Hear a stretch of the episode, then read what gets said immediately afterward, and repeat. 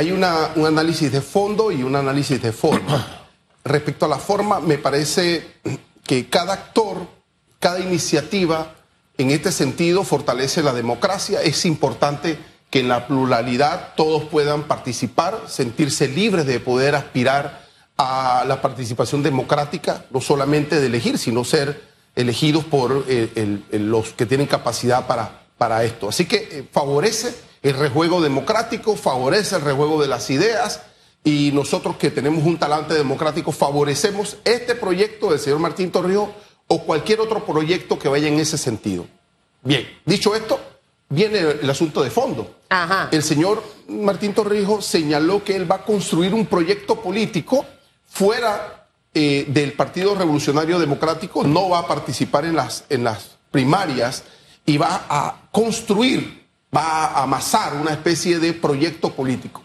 La primera pregunta de fondo es cuál sería la base política de ese proyecto, es decir, ¿qué partido político lo va a cimentar, lo va a soportar?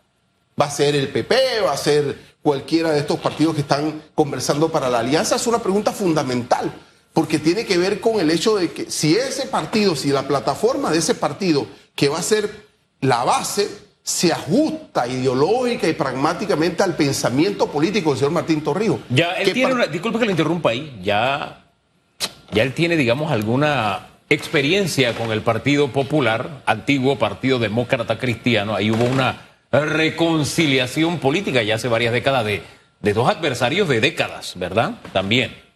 Eh, y las versiones hasta ahora apuntan a que ese es el barco insignia de don Martín Torrijos, en ese barco, ¿qué futuro le ve a usted a la candidatura? Cuidado, cuidado que no es el mismo PP de hace más de una década, no es la misma sociedad, hemos evolucionado, así que eh, este análisis tiene que ser dinámico, eh, proyectando cuál es la esencia de ese, proyecto, qué busca el señor Martín Torrijos políticamente hablando. Mira, él, viene del, del PRD, un centro izquierda, el partido PP es un partido de derecha, pero se dice en, la, en el análisis que el señor Torrijos en la ejecución del poder se movió a la derecha. Así que ideológicamente quizás no hay ninguna discrepancia. Y legalmente sí puede. Por, supuesto. no hay nada que impida que, pueda lograr. De hecho, he visto un par de encuestas por allí circulando eh, y me llamó poderosamente la atención ver al señor Martín encabezándolas. Y hablo donde estaba el señor Lombana, donde estaba el señor Rómulo Rux, bueno, creo que la última no. Quedó por, por, por, dos o tres puntos debajo de Ricardo Lombana, estaba el señor Martinelli, y no recuerdo si estaba el señor Gaby Carrizo. Em, la política panameña está golpeada, está deteriorada. Yo al menos he dejado de creer en la mayoría de los políticos por ese doble discurso. Digo una cosa, pero hago otra. Y yo con la falsedad y la mentira no me puedo llevar. Y así como Susan, está un número grandísimo de personas en este país. Entonces vemos todas esas peleas internas que tienen dentro de los partidos políticos. Entonces creo que la postura del señor Trujillo en vez de deteriorarse en una campaña interna dentro del PRD, apuesta a irse en otro barco, que veremos allí realmente ese desgaste de la población. Si la población realmente está desgastada, creo que se subirán al barco. Y si no, seguirá su curso como lo esperábamos, ¿no? Bien lo dices, ¿no? Se apuesta al utilitarismo. O sea, esta persona, esta estructura me es útil y yo me, me monto allí. Para e, ejemplo, si, si pudiésemos especular, eh, para el PP sería un gran negocio político la llegada del señor Martín Torrijos. O sea, él va a cargar con el partido. El partido no le va a representar a él ninguna logística política ni estructura eh, electoral eh, aceitada bajo ningún concepto. Este partido está en la mínima expresión. Allí no se debate política. Entonces va a llegar la figura de Martín Torrijos y va a sobrepasar la estructura del PP. Si es el PP, ¿acaso? Y, mire, entonces, pero para el señor Torrijos encontrará la legitimidad de sostenerse en un partido organizado llamado PP, si es el caso. Pero es puro utilitarismo. Pero esto, ¿cómo se embona de cara al proyecto nacional? ¿Ves cómo este matrimonio, en todo caso, va a embonarse en el, proyecto nacional? ¿Cuál es el proyecto? ¿Cómo se construye desde esa base? ¿Quiénes se suman? Por supuesto que se van a sumar ciertos inconformes del Partido Revolucionario Democrático, pero se apuesta a la inconformidad, se apuesta al desgaste, no se apuesta a la creación de un proyecto. Mira, hace falta en este país un proyecto nacional. ¿Hacia dónde vamos? Y le pongo dos ejemplos puntuales. ¿Qué fue a hacer el vicepresidente de la República de Ecuador? ¿Qué fue? A darle un espaldarazo ideológico a la derecha latinoamericana. Uno. ¿Con qué réditos para Panamá? Con ninguno. Uno. Dos. Después que el señor Meneses sale del IFARU, ahora se acordaron nuestros diputados que la discrecionalidad para otorgar los auxilios económicos, eh, eso es ilegítimo. Pero después, entonces uno ve tumbos, ¿no? En esto. Y, y más que desesperanza, Susan, no hay dirección, no hay proyecto nacional, no hay visión, no hay liderazgo. Pero va a estar a prueba el panameño realmente, porque de tanto que se queja en redes y cuando tú sales a la calle y te hablan, el momento crucial va a llegar. Y ahí es donde va a estar a prueba realmente si como panameño, usted que me está viendo y me escucha, le interesa cambiar las cosas en este país o seguir siendo partícipe de. Eh, y no es que quiera decir que el señor Martín Torrijos sea la opción, eh, pero veremos qué ocurre. Disculpa, que el momento crucial no es el 24, el momento crucial es hoy. Nosotros tenemos que exigirle a la dirigencia política de hoy que se imponga para analizar, para discutir, para debatir los problemas que tenemos. Mira, hemos renunciado a un tiempo, falta un año y cinco meses y hemos renunciado y nos hemos desbocado a un proyecto político del 24. Hemos renunciado a pedirle cuentas al gobierno de hoy. Mira, un año y medio hace falta, más los dos años de pandemia, menos tres años y medio. Entonces, cuando vamos a, hacer un análisis del gobierno, del lustro político, vamos a decir, ¿y qué fue lo que pasó en este, en este gobierno? Porque la población renunció tácitamente a empezar a pedir cuentas. Esto que estoy diciendo, en política internacional, ¿qué hace el vicepresidente? Ya si aquí tenemos problemas y se requiere el liderazgo de él como vicepresidente.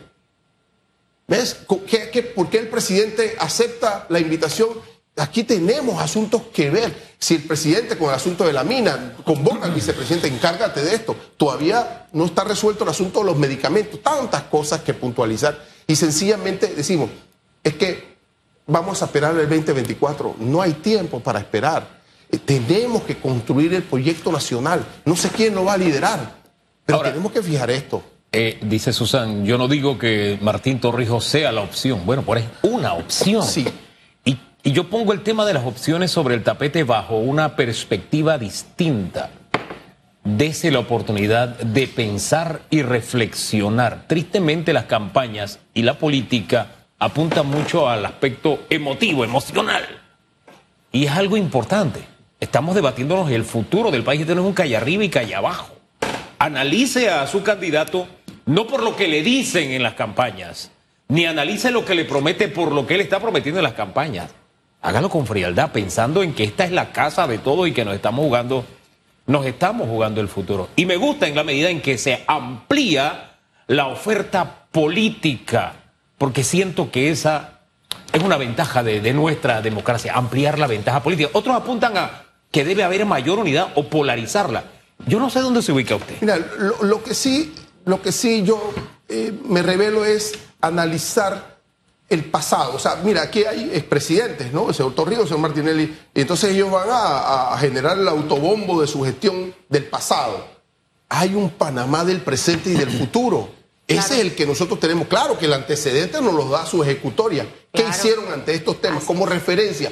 Pero no debe ser el centro del análisis. Es revisar el Panamá de hoy, el Panamá de hoy de cara al proyecto del futuro. Ahí agregaría yo, como panameña, veo lo que hizo en su gestión, pero le sumaría qué hizo después que salió de su gestión, sus proyectos importantes, porque una empresa cuando va a contratar a alguien eh, para un cargo de CEO, de director, ve toda esa trayectoria desde lo que hizo muy, muy, muy, muy, muy, muy, muy atrás en ese pasado hasta ese recorrido hasta llegar hasta aquí. Mire, ese es un análisis que al final usted tiene que hacer. Profundo muy, muy, muy, diría yo, de tiempo, porque no podemos dejarnos llevar por emociones. Lastimosamente el mercadeo y la publicidad van a jugar un papel fundamental, desde usa camisa blanca y todo, Sí. Remángate la camisa. eh, las palabras, todo, y para que usted sepa que todo lo que hay en mercadeo sí logra un objetivo. Entonces usted tiene que jugarle la pacheca. Blíndese. al mercadeo. Ahora, político que va a venir. Para ustedes, los periodistas, eh, va, va a existir un, un proceso político del 2024 con gente con experiencia. Aquí no hay espacio para el novato. Mira, dos expresidentes, si acaso el señor Carrizo gana su primaria, un vicepresidente y tres o cuatro candidatos que ya han participado en procesos políticos anteriores. O sea que hay gente con toda la experiencia. No se van a dejar sorprender, ¿no? Y, los independientes que van allá. Pero hay tres preguntas puntuales. Yo le haría. Señor, ¿cuál es su posición ante el subsidio? Ante los subsidios. ¿Cuál es su posición central sobre esto? Uno. Dos. El asunto de la institucionalidad Subsidio democrática. cásemelo, por favor. Sí, sí. El asunto de la institucionalidad democrática, ¿cómo lo va, cómo lo va a abordar? ¿Cuál es su visión para abordarlo? Y tres, el asunto de la Caja del Seguro Social. Ya. Y ahí vamos a empezar a escuchar. Ahí se desgrana ese guandú bien desgranadito. a ver si tiene gusanito, a ver si está podrido. Y puede estar con la camisa remangada, muy bonita, todo eso está muy Me gustan esas tres, esas tres preguntas, mira que me las voy a robar para tenerlas presentes. Son suyas. Son mías, y más en el Día de la Mujer Chiricana. Ahora, nos quedan unos minutos y otro de los temas aquí. Muy poco tiempo, no, lo que pasa es que con, usted el tiempo se va volando por su prestigiosa participación. Gracias. Minera Panamá. Eh, acabamos de conversar con la presidenta de la Cámara de Comercio y, y sin lugar a duda el llamado es a un auténtico y transparente diálogo. Que si hay un divorcio en la casa, los hijos no tienen que saber que el papá y la mamá se están matando, quitándose absolutamente todo. Es más, yo admiro a los padres que a pesar de que pasaron por una situación complicada de muchas cosas, son capaces de sentarse con sus hijos, a celebrar un cumpleaños, a ir a una graduación y a mantener buenas relaciones, porque al final, ¿quién es el que tiene que salir beneficiado? El hijo. En este tema, ¿quién debe salir beneficiado? El país. Entonces, amén, aleluya, que ya no veo una cuña primero y luego viene la otra cuña. Ya me tenían hasta la zapatilla. El verdadero y auténtico liderazgo no se demuestra de esa forma. Un verdadero líder no desperdicia su tiempo en esas peleas.